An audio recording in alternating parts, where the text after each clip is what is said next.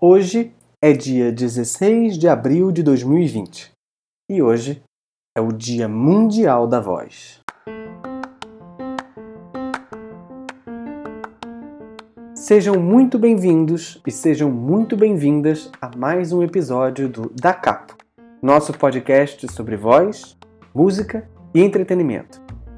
Hoje é uma edição muito especial porque hoje é o Dia Mundial da Voz.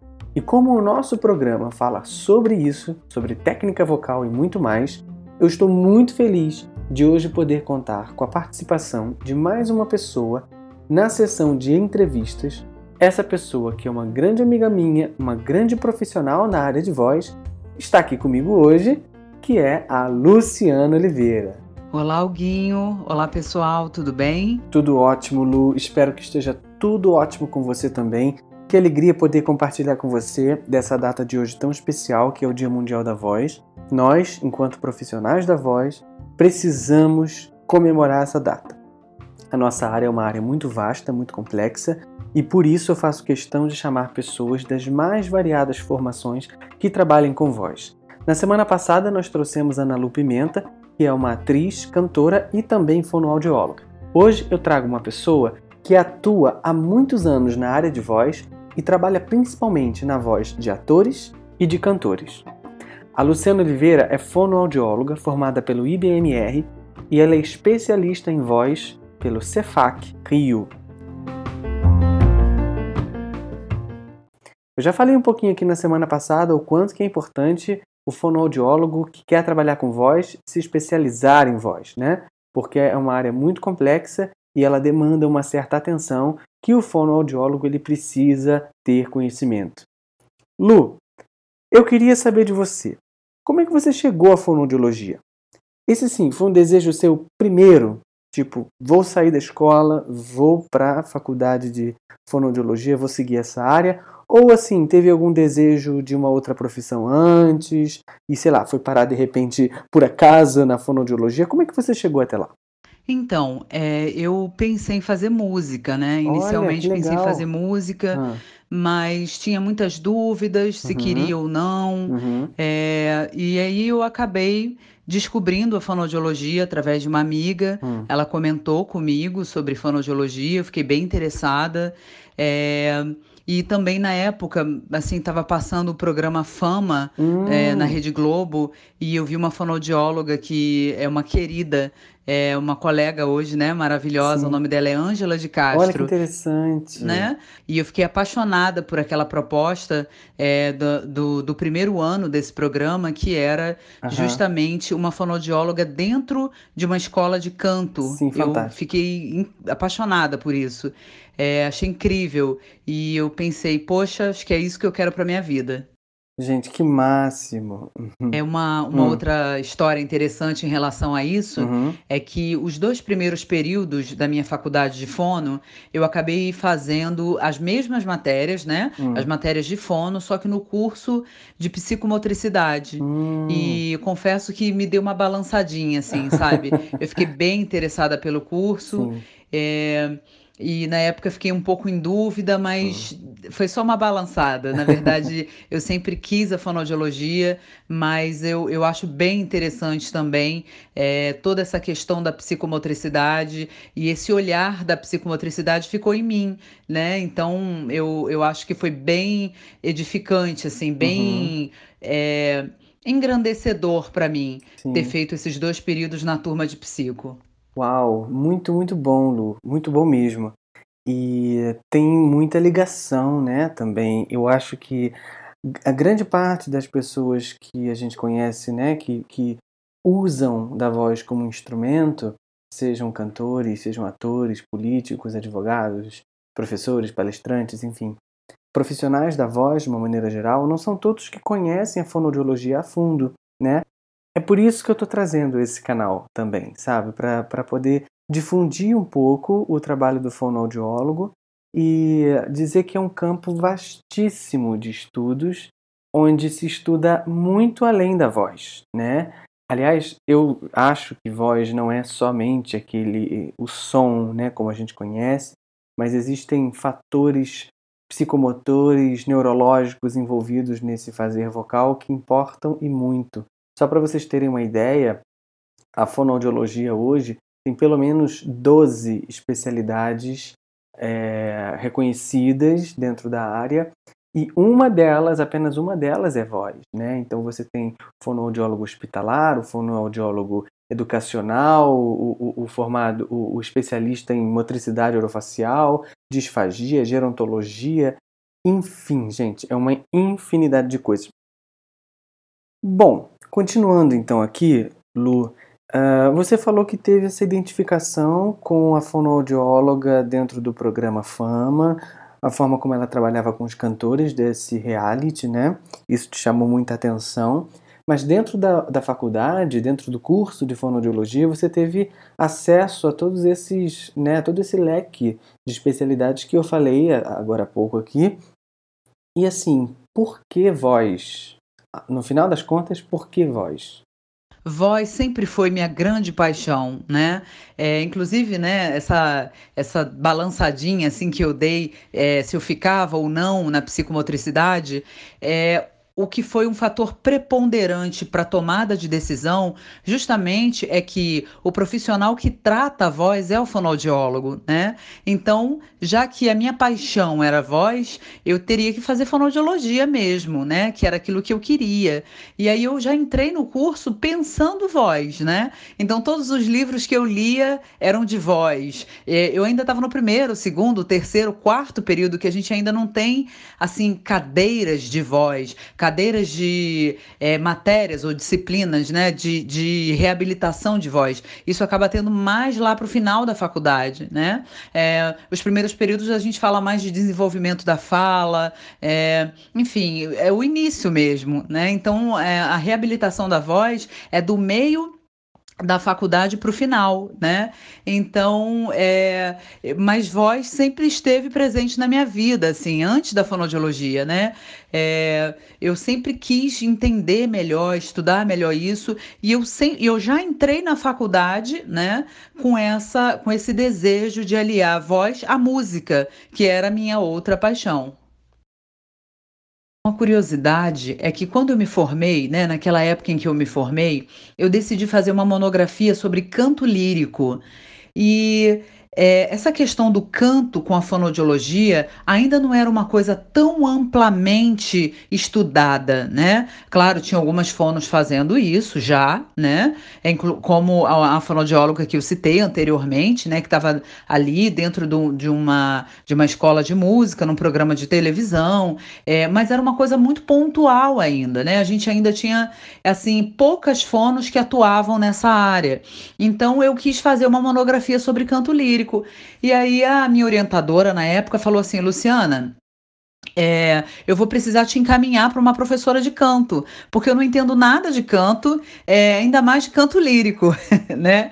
E aí a minha orientadora me encaminhou, é, a coordenadora do curso até, na época ela me, me encaminhou para para o FRJ, né, para Verusca Manhard, e foi ótimo, porque eu assisti eu, eu ali, ainda na faculdade, saindo da faculdade, fazendo a monografia, é, comecei a fazer essa é, interdisciplinaridade, né? Conversando com a Verusca, assistindo às aulas da Verusca. De lá conheci a Mirna e a minha história com a Mirna é muito bonita, né? Nós, é, praticamente, eu saí da faculdade já trabalhando junto com a Mirna e nesses últimos anos, né? Ao longo desses 14 anos da minha prática profissional profissional, eu venho numa parceria muito bonita com a Mirna, construindo uma linguagem e a gente de certa forma, é, começou esse trabalho juntas, né? Assim, de uma fono dentro de um estúdio de canto. E eu tenho muito orgulho de, de certa forma, ser precursora disso também.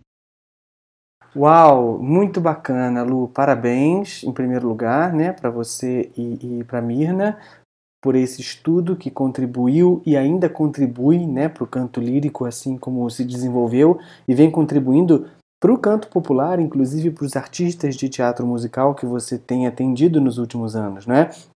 Porque, como muitos de vocês sabem, a Mirna tem um trabalho muito grande dentro da área do teatro musical e isso acabou levando você também a expandir a sua pesquisa para essa área, né, para esse segmento. Eu arrisco dizer que não deve ter uma pessoa no Rio de Janeiro é, relacionada à voz que não tenha conhecido ou não tenha passado pelas mãos da Mirna.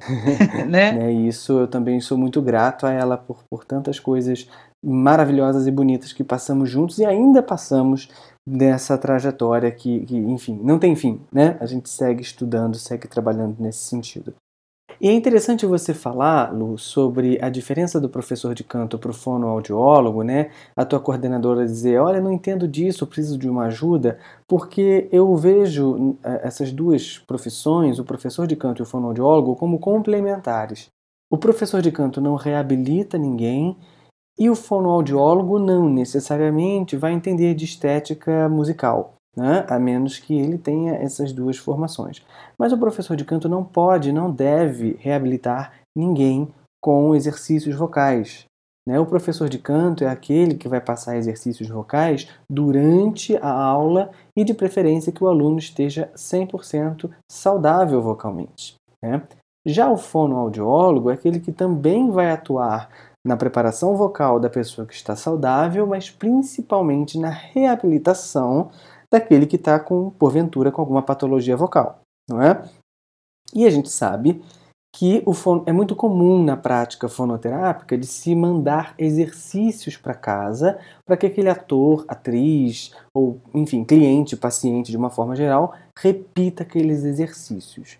Aí eu vou te fazer uma pergunta: como é que você uh, avaliaria a disciplina desses atores ou dessas atrizes que, que você convive, né, ou que já conviveu, em relação aos exercícios que você passa. Porque a gente sabe que o êxito de uma, de uma terapia se dá principalmente com essa pessoa executando os exercícios que você passa para casa, né? Como é que você avaliaria assim esse esse desempenho, né, essa disciplina dos atores? Olha, querido, é, eu, venho, eu venho trabalhando com atores há muito tempo, né? É, com atores, com cantores, enfim. É, e eu venho percebendo, inclusive, que algumas colegas vêm colocando assim, né? Que elas são fono de ator, fono de cantor. É, até o torrino eu já vi, né? Fono de ator, é o torrino de cantor, o torrino de ator. E eu acho um pouco complicado, porque a minha visão, a minha abordagem, é, eu procuro ter um olhar um pouco mais amplo, justamente desse ator é, eu procuro ver antes o indivíduo, o ser humano ali, né? Porque o que acontece é que antes da demanda vem o indivíduo, né? E ele traz para o seu trabalho é, todas as suas questões que são pessoais, né? Então, muitas vezes ele reclama que ele não está conseguindo fazer a voz daquele personagem, que ele não está conseguindo. É, é, é, muito comum, por exemplo, as pessoas que estudam há anos, mas vão mal no teste, né? Vão mal ali na, no, no, na audição, né? E por quê? Porque tem uma questão por trás que não é do treinamento vocal em si.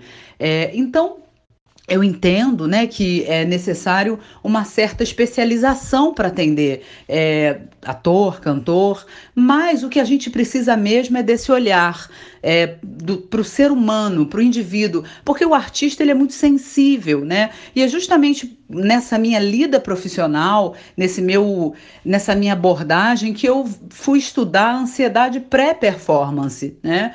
É, o meu trabalho de, de pós-graduação, ele diz, ele, ele olha, ele, ele estuda, né? Eu fiz uma investigação com 60 cantores de teatro musical, é, justamente perguntando para eles é, várias questões relacionadas à pré-performance, né? E, porque eu entendo de o quanto isso é importante para aquela voz que chega ali. Né? E aí você às vezes tem um, um olhar um pouco mais raso, e aí você é, tenta resolver ali uma questão que na verdade vem de antes, né? É, é, claro que tem coisa que a gente tem que levar para análise, né? Mas no geral, é, o trabalho de voz ele mexe com as nossas emoções, né? Porque a voz, ela é um retrato da nossa alma, né? A voz, ela é, é, digamos, é a principal ferramenta de expressão do ser. Então não tem como a gente olhar ator, cantor. Eu sou fono de pessoas, de seres humanos, né? E o meu objeto de estudo não é a voz do ator, do cantor, é a voz humana, né?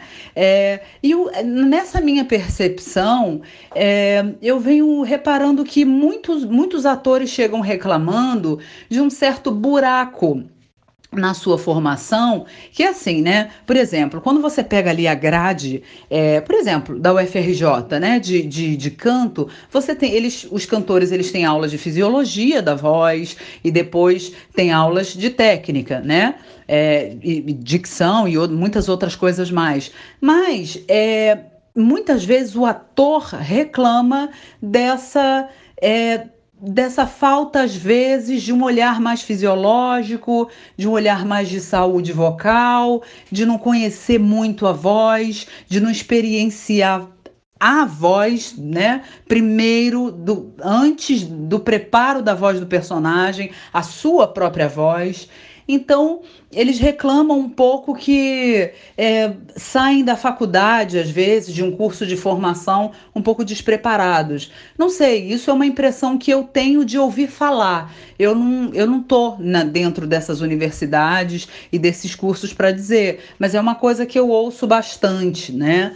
É, uma outra questão que eu queria pontuar é que normalmente o ator ele ele é um pouco envergonhado em termos de voz, né? Curioso em relação ao cantor, né? É, e, e, justamente alguns cantores se, se sentem um pouco assim em relação ao trabalho de corpo, em relação à dança, em relação à expressão é, corporal, mas a voz ele tá mais em dia, vamos colocar assim. Mas às vezes o cantor, ele é muito disponível, tem um corpo muito disponível, é, mas ele não é, ele não se sente tão à vontade, né? Então volto a dizer aquilo que eu estava dizendo, né? Que antes da gente pensar a voz daquele personagem, daquela, daquele palhaço, do seu palhaço, antes da gente pensar a voz, é necessário entender a própria voz, né? E isso leva tempo, é claro. Isso não é assim, uma, duas sessões, né? Isso é um trabalho de uma vida, né? A gente vai entendendo junto, vivendo, né? É, é, caminhando que se constrói o caminho, né? Então é um trabalho muito prazeroso que eu tenho, é, justamente de, de ter esse olhar um pouco mais amplo, um pouco mais profundo da voz humana. Luciana do céu, poderíamos ficar aqui horas falando sobre isso, inclusive eu que venho do teatro, eu que primeiro é, fui ator de formação para depois fazer a formação em música ou em canto, enfim, começar de fato a dar aula de canto, e enfrentei isso na pele que você está dizendo em relação à cisão corpo-voz. Isso virou tema do meu mestrado depois, onde a gente não separa corpo de voz dentro das artes cênicas. Isso é uma discussão antiga, né? E, e, e que parece que já está caminhando para uma quase resolução, mas é aquilo que você falou. O ator ele ainda tem muitos pudores em relação à própria voz, mas aí ó, é um assunto que a gente vai tecer durante horas e horas. Uh, então eu acredito que isso que você está dizendo seja por parte de vergonha também, né? O ator que não acaba não fazendo os exercícios em casa pode ser por uma certa vergonha, o que é muito curioso, né? Porque a gente tem esse estigma de achar que o ator tem que ser uma pessoa muito desenvolta, que o ator tem que ser uma pessoa muito comunicativa, mas ele pode né, ter seus processos também de timidez. Né? Isso é perfeitamente aceitável, porque, afinal de contas, como você bem pontuou, somos todos seres humanos.